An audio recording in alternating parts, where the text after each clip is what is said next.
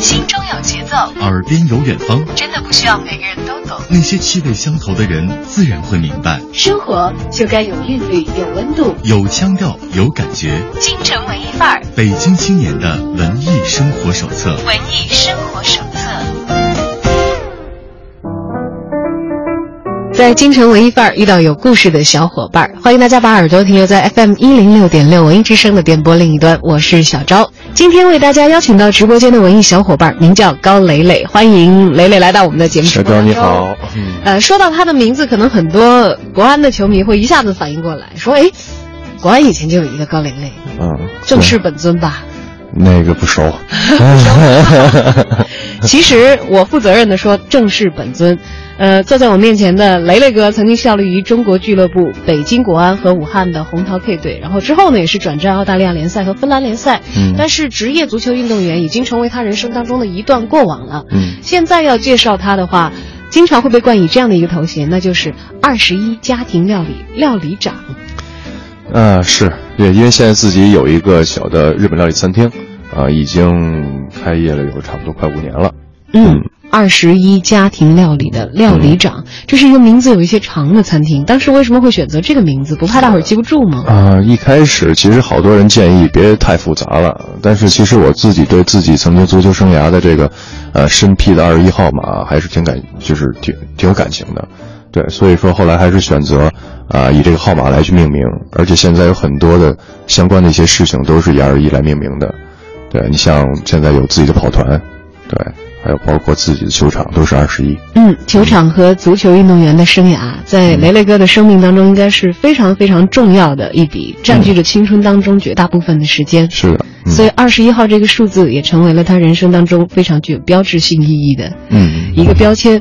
那么现在已经变身成为二十一家庭料理的料理长了。其实有的时候这个跨度会觉得大，有的时候也会觉得小。一来足球运动员有很多自己的副业，这个好像不新鲜。嗯，从有这个。嗯，职业联赛开始，好像我们也都会听说一些球员自己的一些其他的副业，除了踢球之外，有些别的营收。嗯，但是自己亲自担任自己所，呃，掌管的餐厅的料理长，这个事儿其实还挺稀奇的。因为你爱做饭，或者是善于烹饪吗？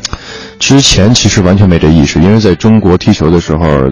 你不需要去担心这些，基本上俱乐部会把你所有的这些生活上的问题都解决了啊！你吃饭呀、睡觉，任何事情其实都是俱乐部解决啊！你基本上足球运动员是一个白痴，就是在除了足球场之外，你基本上就是什么也不会。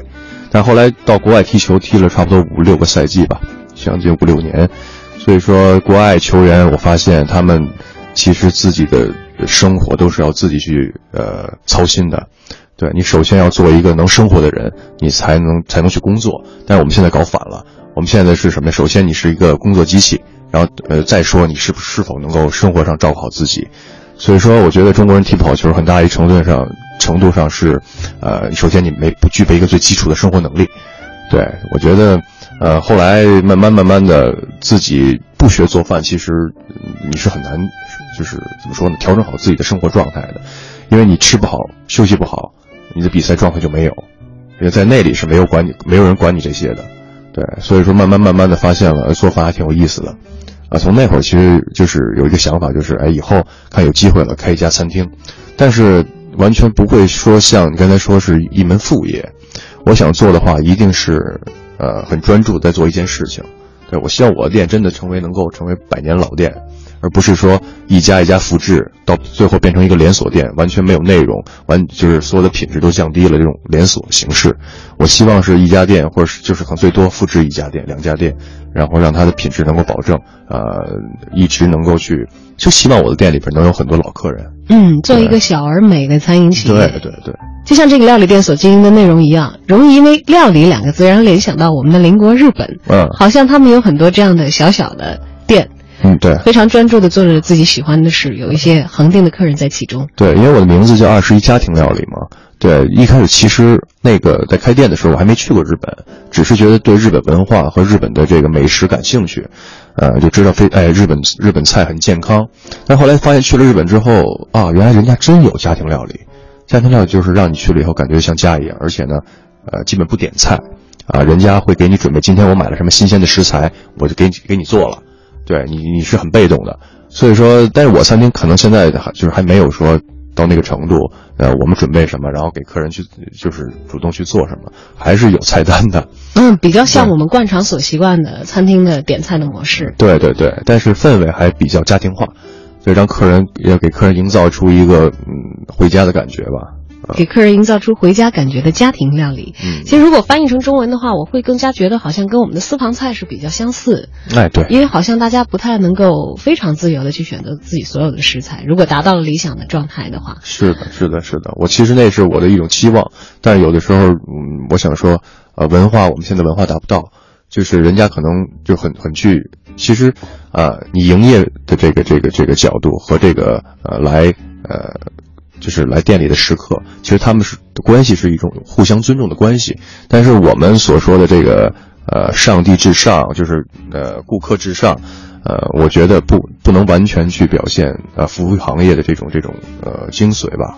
我觉得至少它也不是服务行业的全部。对，我觉得首先是一定食客也也一定明白一个道理，就是我要尊重餐厅，这也是一个互相尊重的一个关系，而不是说了你是消费者，你就可以。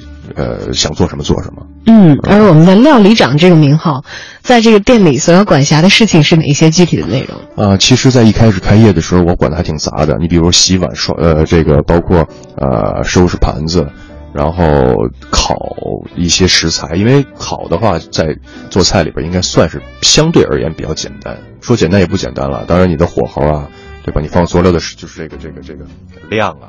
等等要求都很高，但是呢，作为初学者来讲的话，你最好上手，因为什么？当初刚开的时候，你的人员结构都不太齐整，所以说老板什么都得干，包括在装修的时候，我不想影影响这个正常营业，二层再去呃，就是怎么说呢？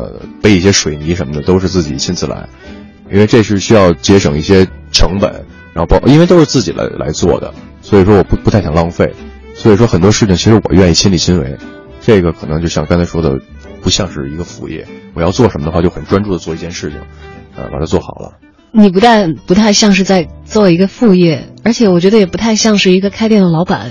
呃，很多时候一些老板好像只掌控比较关键的经济的部分，或者是运营模式的部分。这可能是我们文化的理解。就在在日本的话，其实老板是什么事都要干的，对，而且呢，就是所谓老板的话，老板是最辛苦的。但是在中国所说的老板的话，一定是他，呃，什么都不用干，对，每天就在办公室里等着别人去汇报。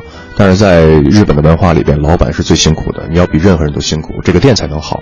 如果你呃每天都干一些可能就是说跟本身你做的事情无关的事儿的话，我相信餐厅肯定会，因为大家都知道餐厅是琴行，对，你要不去付出的话，那一定没有客人去欣赏你的你的餐厅。嗯，餐饮业大家都知道，好像。容易赚到钱，风险比较小。但是如果要赚到钱、赚到口碑，又能够持续的发展，其实是一件非常有门道、非常值得大家去深钻。而每一个品牌其实背后的故事可能都会不一样，大家走的路子都会不同的，这么一个行当。而我们的二十一家庭料理，如果客人走进店里，都有哪些东西是我们可以看到、可以选择、可以品尝到的呢？呃，我餐厅的菜品其实还挺有意思的，就是很多时候都是以我身边朋友的名字去命名的一些寿司卷儿。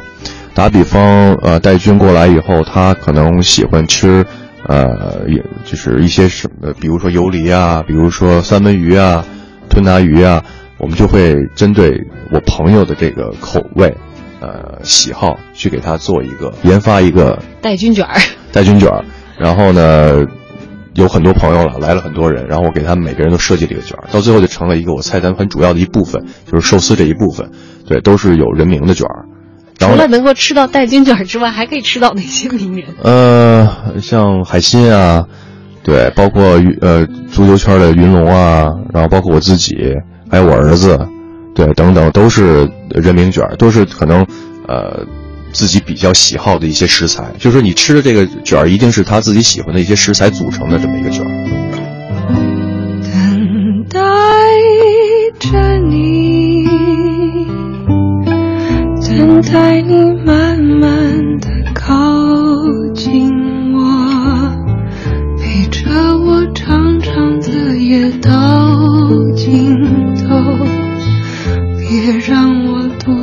你守。候，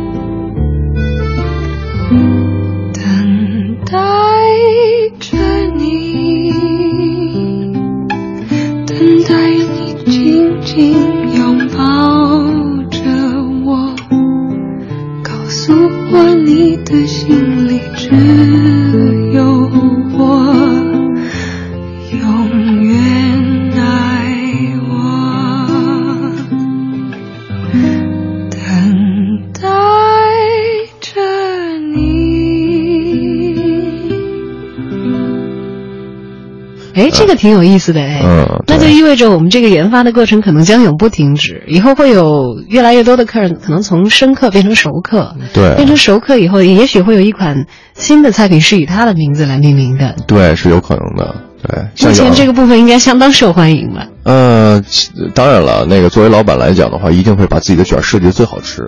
他们都在埋怨我，说了 说了，你就是把我们的卷，呃，为什么？因为我们一开始就是。呃，有这个点子之后，大家都在说，看看谁的卷卖的好，然后最后呢，我我的卷肯定是卖的最好的，然后他就说了啊，你总把你自己的卷设计的很好吃，把我们的卷里边的料都搁的就是很奇怪，没有人喜欢点我们的卷 对，但是他们自己的口味应该会决定这个卷的口味才对的呀。对，因为很多时候其实你喜欢什么东西，比如说两三样食材，它组合起来的味道不见得会很好。对，所以说你喜欢的东西一定组合起来，其实要考虑到口感。对你，包括在后边还有一些酱料，其实都是很认真的去帮他们研发的。呃，大家可能既然能来了，能来到我这个店里边，肯定大家其实最感兴趣的还是我自己的东西。嗯，所以说呢，但是现在其实有卷超过我了，已经就是我儿子的这个小雷雷卷。小雷雷卷其实它设计的比我的口感更更更清淡一些，但是就是小雷雷自己喜欢吃的东西吗？呃，当然不是了，是是他爸爸想的。啊，对。小雷雷现在年龄多大？呃，一岁十一个月。啊，所以还不到能够大量的对，即食寿司。呃，要给他做寿司的话，里面加的应该都是奶糊。对，适合没有牙对，没没错，来进食的这样的一款料理啊，嗯、想起来是一件很有意思的事情。嗯、当然，其实对于身在其中的雷雷哥本人来说呢，这也是一件辛苦和快乐并重的事情。嗯，呃，从事餐饮业和以前踢球其实是一个完全不一样的行当吧？嗯、你觉得对于你来说，个人所迎接的最大的挑战是在哪样哪个部分？呃，其实挑战算不上。其实曾经有一个就是足球的经历之后，你你会知道做什么事情都不容易，你做什么事情都需要坚守，都是要坚持。呃，所以说，餐饮大家说是琴行，然后可能要早起去买食材，尤其是日本料理要买新最新鲜的食材。但是我想说，早起对一个球员来讲的话，这不是什么事儿。我们曾经呃，从我从五岁开始踢球，然后那会儿是启蒙，到最后退役。其实，大部分时间每天是五六点钟就要起床，准备早操。对，所以说，呃，早起不是什么事儿。呃，到后来，呃，基本上每天训练八小时。但是餐厅的话，呃，从营业到这个这个关门的话，其实也差不多八九个小时的样子。而且你不需要训练，不需要跑，你只需要在店里边去发现一些问题。对，所以说我觉得餐饮没有想象的那么困难，但是你要寻求发展，在一个现在的这么一个一个很扭曲的一个一个经济条，就是怎么说大环境下，呃，消费习惯下，消费习惯下，对你很多时候你要不能去坚守自己的东西，呃，真正本身比如说食材啊，你包括味道啊，本身自己的东西，但是你要去去迎合一些呃大众的呃需求，包括一些呃吃饭的习惯啊。等等，因为很多时候你既然做日本料理，很多时候，你你要清楚，啊，你要尊重，对，尊重食材，啊，不浪费，啊，尊重它的本身的味道，因为其实日本料理要求最高的就是它的食材的新鲜度，但是很多时候可能我们的食客，我们的文化里面就说的啊，客人至上，客人什么做有什么要求，啊，我们都需要去满足。但有些时候可能是一种互相尊重。你首先你要了解吃的文化，你才能真正品尝到这个食材的最最精华的部分。但是很多时候可能这种，呃，跟食客的这种这种怎么说呢？契合，有的时候并并并没有达到我想要的，对。嗯，所以说发展起来有时候觉会觉得哎呀挺无奈的。嗯，虽然说早起以及大强度的看店这样的一些工作上的具体的硬性的要求，嗯。一般来说可能会给新入行的一些老板制造一些压力，但这些对于雷雷来说不成问题。反倒是现在我们的消费习惯，也许和自己理想的状态有差异，带来的困扰会更加大一些。对你打比方吧，就是说现在呃，你你店做好了，你就要复制，但是你最终复制以后呢，其实呃，真正影响的是这个你的你的出品的这品质。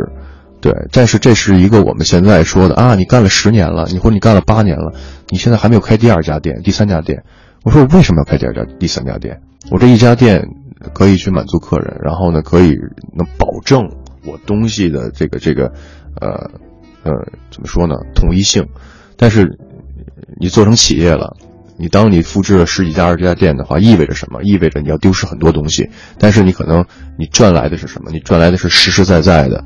真金白银，真金白银。但是我们这个社会，呃的成功的标准现在已经是扭曲了。我们是以真金白银去衡量这个人是否成功。他不问真金白银之后，这个钱到底是什么途径，是付出什么得来的。我想说，真金白银一定是你，呃，坚守，一定是你付出，包括我觉得呃扎扎实实的这种这种这种呃做人，呃那个东西是一个成功的标准。那现在的有的成功标准，可能我自己并不认可，所以说我还是在坚守着自己可能认可的这一摊事儿。但有的时候你会有矛盾的时候，你就需要要要考虑放弃，对。开一间小而美的店，为大家提供新鲜的食材，嗯在消费者和经营者之间建立起理想的相互尊重，然后又彼此惦念的一些情感在其中。我相信这是二十一家庭料理所希望带给客人们的一种消费的感受，是并不仅仅是一次简单的购买，而是一种关系的建立。对，而任何的关系建立绝不是一朝一夕的事情。我们的二十一家庭料理从建立之初、开张到现在有多长的时间了？呃，马上就五年了。我们刚刚续约跟房东续了六年，对，然后希望后边的六年能够一切顺利。我以前听一些创业的朋友讲过，说有一些开的不错的店，最终都被房东给打败了。他们的消失并不是老板自己不想继续这份事业，嗯而是因为实在高昂的房租让他实在没有利益空间，也没有再经营下去的可能性了，才不得不关掉。确实，之前的五年的话是两万一个月，呃，房租现在已经涨到四万了。对，等于说它这一次性涨的话，基本就是翻倍了。对，所以说对于我的利润来讲的话，是一个很大的一个打击。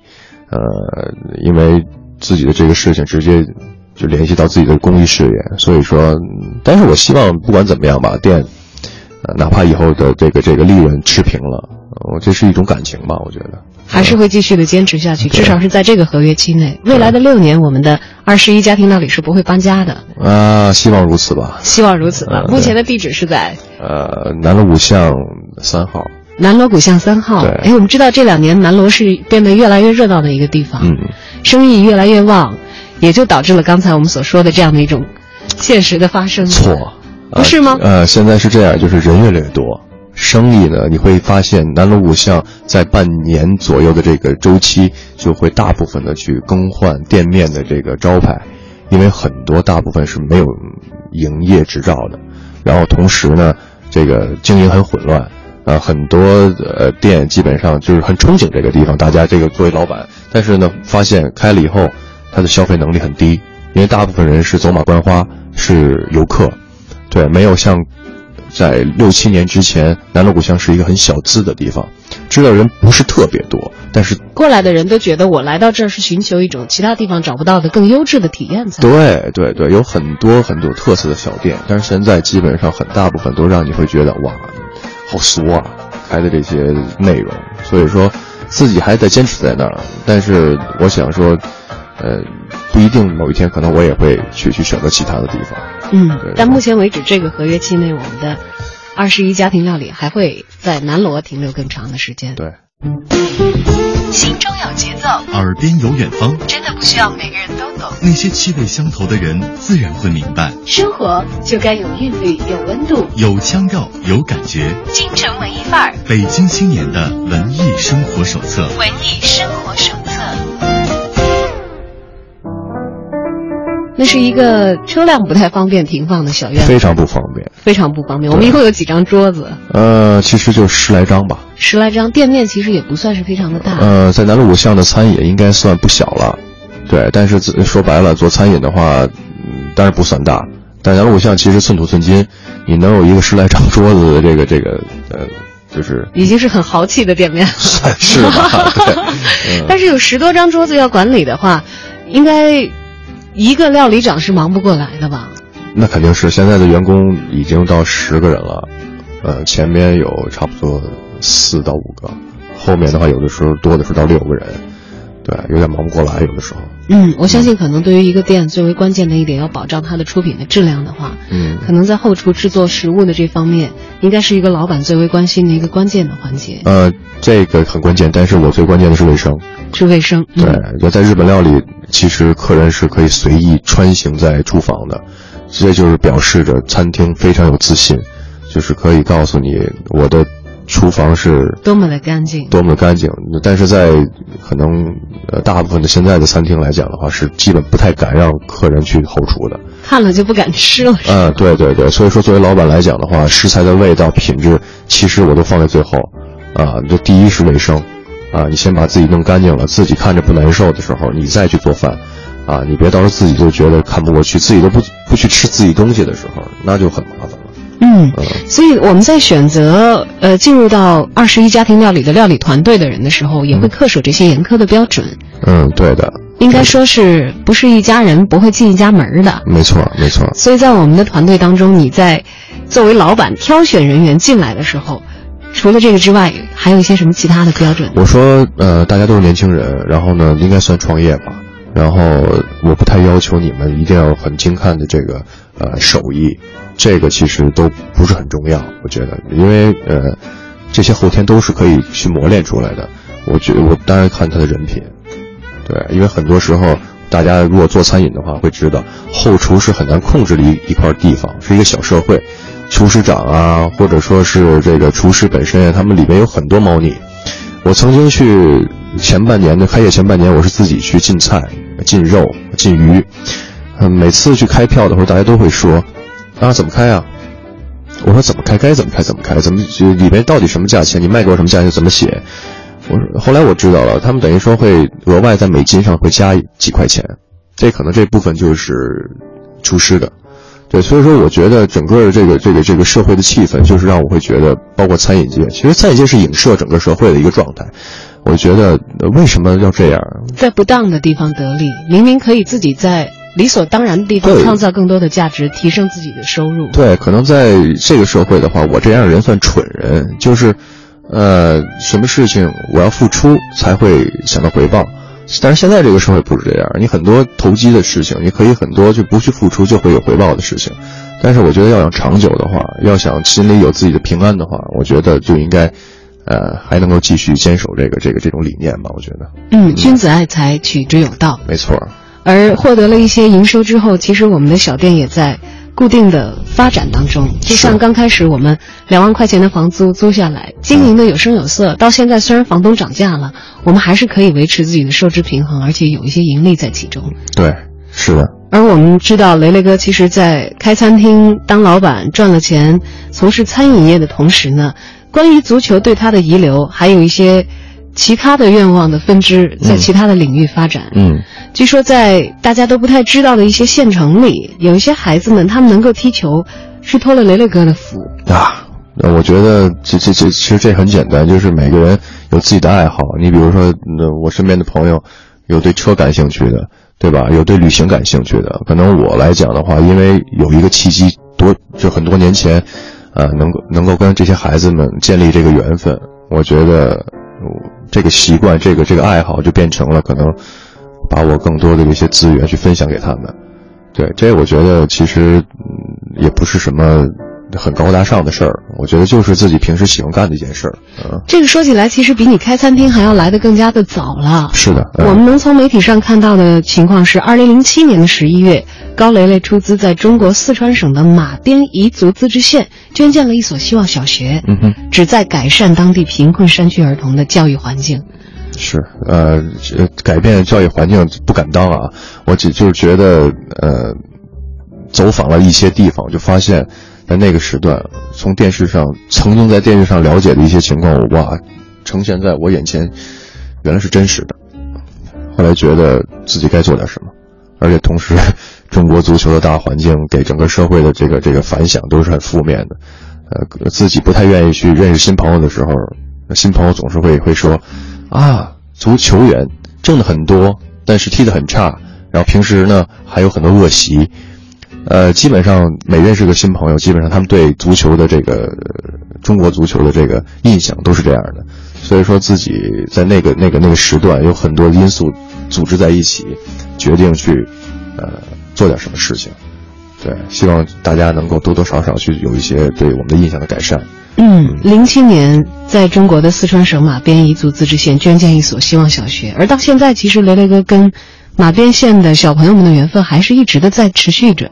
对我说了，呃，不在乎量，呃，在乎的是什么？你持续付出的时间和精力，对，因为孩子们真正需要的帮扶是陪伴，啊，而不是说，呃，所谓的我们一年说一个慈善榜，大家谁捐了多少钱，谁捐了多少所学校，多少个球场，对我可能不怎么看，我觉得这一年当中谁捐的时间越多，那说明这个人让我会觉得更敬佩、更尊重。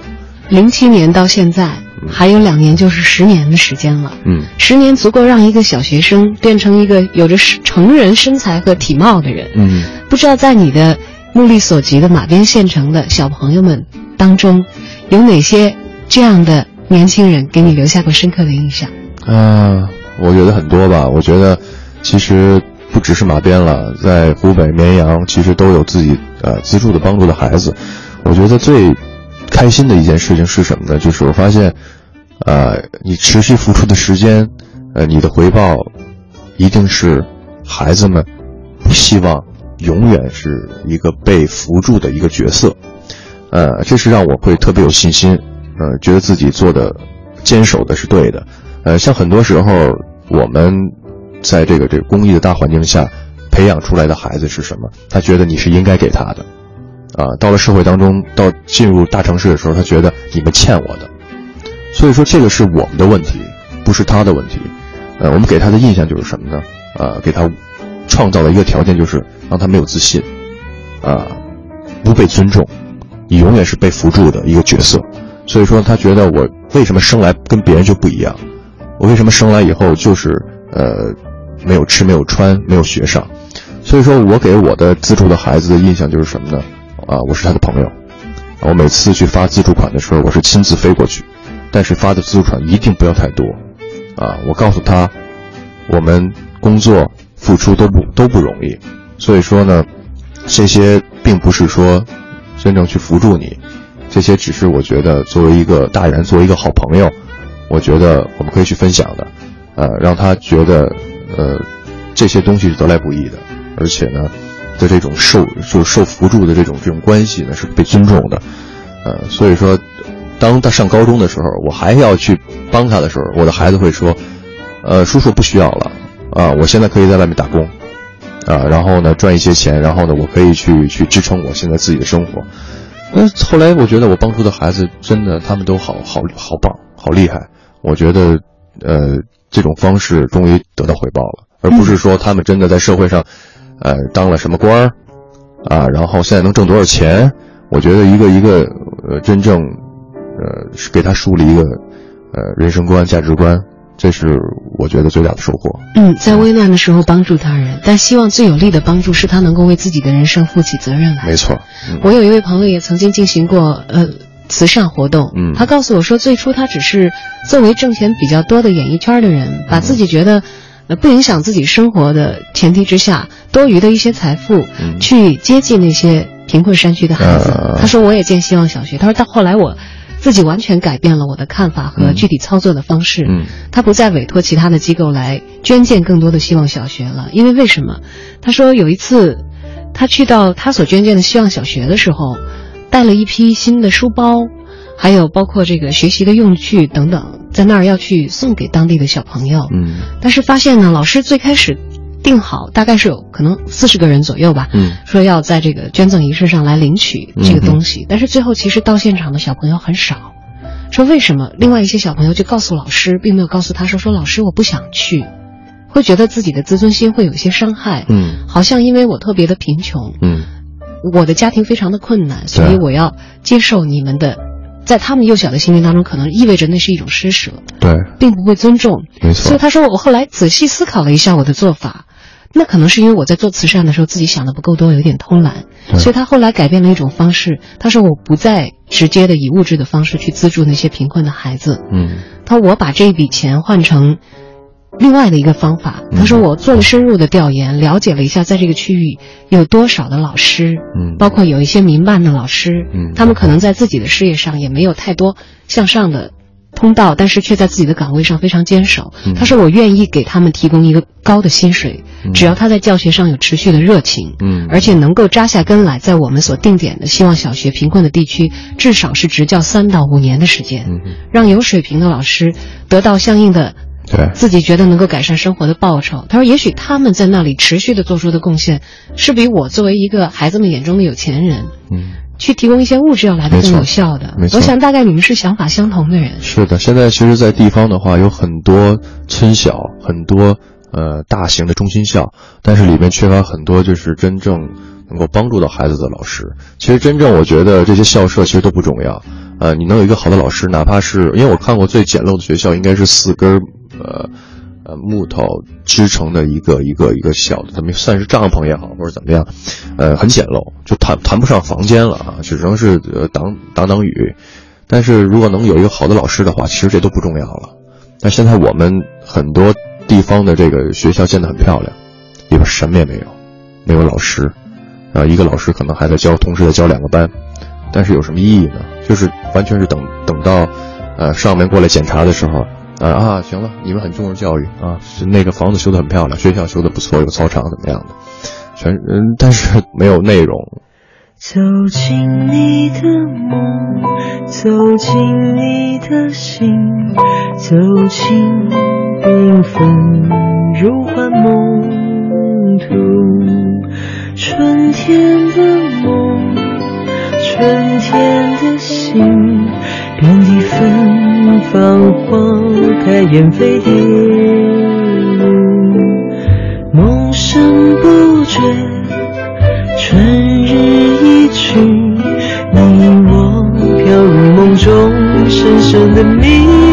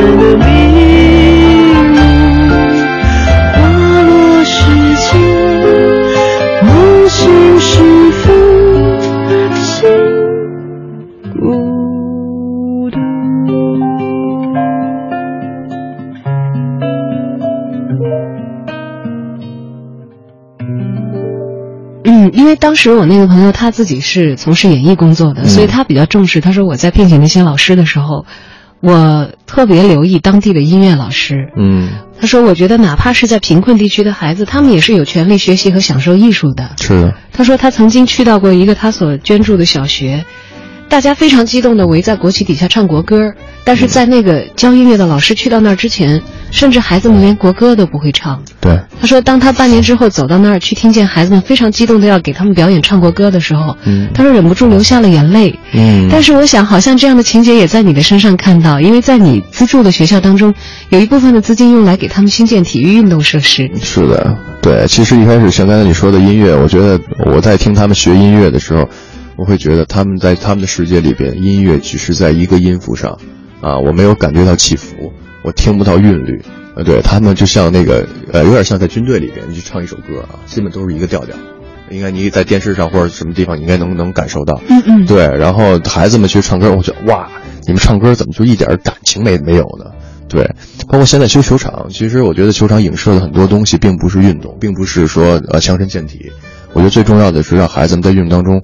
找到自信，找到尊重，啊，然后呢，让他们清楚在书本上，呃，这个这个，呃，什么叫团队精神，啊，用团队的力量去解决一件事情，呃，孩子们只是在书本上会学到很多啊，尊重、自信什么的，但是其实没有没有一个立体的去去去能够感受、能够接触到这些东西，呃，体育是很好的一个载体，在在一场比赛当中，他会知道失败。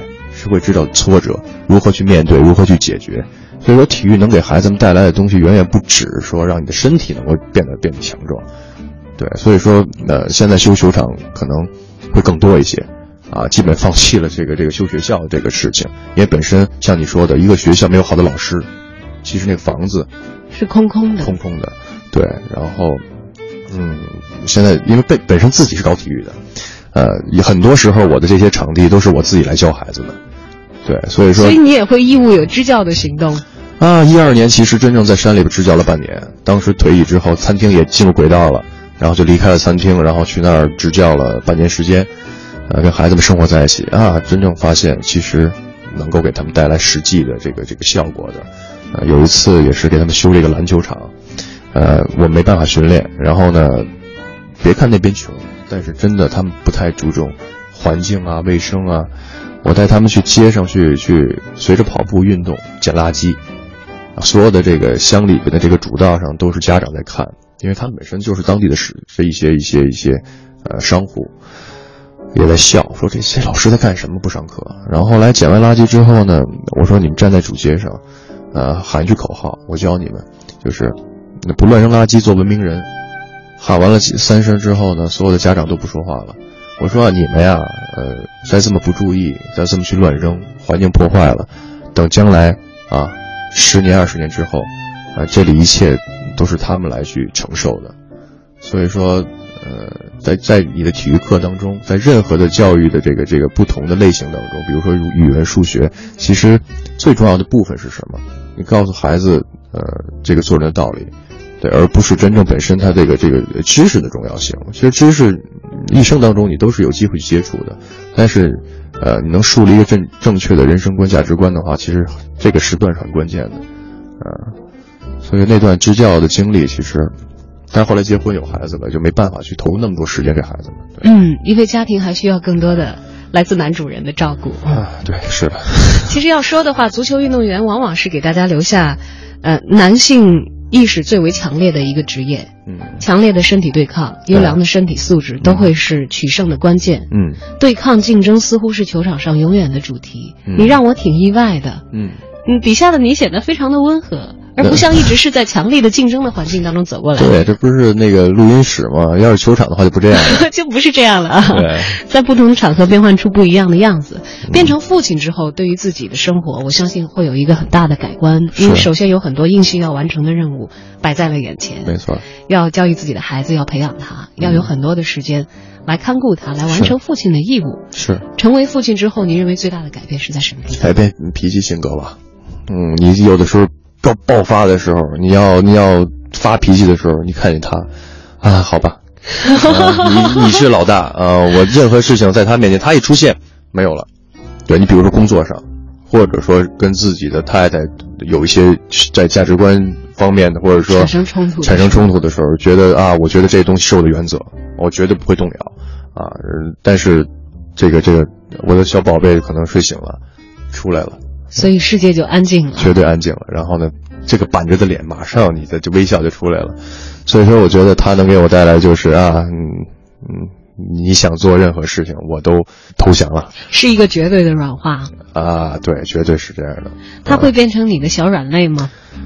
啊，反正是是很是我很大的一个麻烦。要是没有，嗯，对他他在我面前的话，我完全失去自我。对，夸张到这样的地步？呃，是的，我太喜欢孩子了，啊，但他是我自己的，那那就完全是没有条件，没有理由。小雷雷是儿子还是闺女？那儿子。你会训练他踢球吗？啊，我觉得还是给他这个时代充分的这个这个这个自由和他的这个说现在的这个大的这个。呃，体制下的话，我不太适合去强强求他去做点什么，因为在我我那个小的时代的话，基本上父母去告诉你，你的你的你的将来是什么样一个方向，对，现在基本上让他走吧，你就算给他设设了一个方向，你付出很多的话，相信他一定会去去去有很大的一个逆反心，因为他身身处的这个环境是这么一个环境。对我先就先不要去给自己添麻烦了，不要做太多的设定，让他到了年龄自己去做出自己的选择。没错，哎，而要说到你想做的事业，目前是二十一家庭料理的料理长的话，我们知道日本有很多店也是传的，啊，传好多好多好多代。而现在其实小雷雷才一岁多，在这个店里就有属于他的名字的特别的菜品和名字了，会不会也会有的时候会私下里想？要是可以的话，这个店传给他啊，这是真的，在几千年中国的文化来讲的话，这是一个完全有可能的事情啊，传承。但是在目前这个状态下啊，我们基本上是什么呢？哎呀，这个赚钱，我们搞这个；明天那个赚钱了，马上从日本料理改成串串香了。我们现在经历的是这个时代，所以说你你刚才讲的这个是我的梦想啊，已经是梦想了。我们经常会从这个日本的漫画当中看到一些温情的画面，比如说感动过很多人的深夜食堂。呃，一个店所提供的除了它的美食之外，有它的服务，还有它的经营者面向世人时所给出的面貌，以及他们对于客人的关怀。也会在你的店里遇到那些跟你真的在情感上发生牵扯的客人吗？那女性朋友是吧？不止不止限于此啊，这个大概老板就因为因为这个南锣鼓巷。这个地方啊，它它有一个最重要的一个一个学学校，不知道你不知道知不知道？中戏，嗯，对，这个会有很多的美人。对，这也是我为什么开在南鲁巷的一个很大的一个一个，因为当时我开的时候还是未婚嘛，对，所以说有很多客人都来自中戏，呃，你有有有有感情上啊，包括这个对吧？很多这个这个交流是很正常的，对，所以说呢，但是现目前是已经已经成家立业，稳定下来，已经没有这么一回事了啊。当初有也不说了，已经实现了吗？当然不是，就当然是开个玩笑。对，但是我觉得，呃，会有认识很多朋友，很多朋友是在我店里认识的。看来二十一家庭料理对于二十一号的料理长高雷雷来说是一个意义非常重大的所在。嗯，没错。它承载一部分人生的希望，它实现一部分人生的希望，它还承载着一部分人生的未来。而在这个场所当中，未来会发生的故事会是怎样？如果你感兴趣的话，欢迎前往南锣鼓巷去 亲自体验。谢谢谢谢。也许会偶遇我们的帅哥老板啊。广告做的。好，今天谢谢雷雷哥来到直播间。不客气不客气。以后有时间欢迎回到文艺之声，跟大家一起来作伴。你在南方的艳阳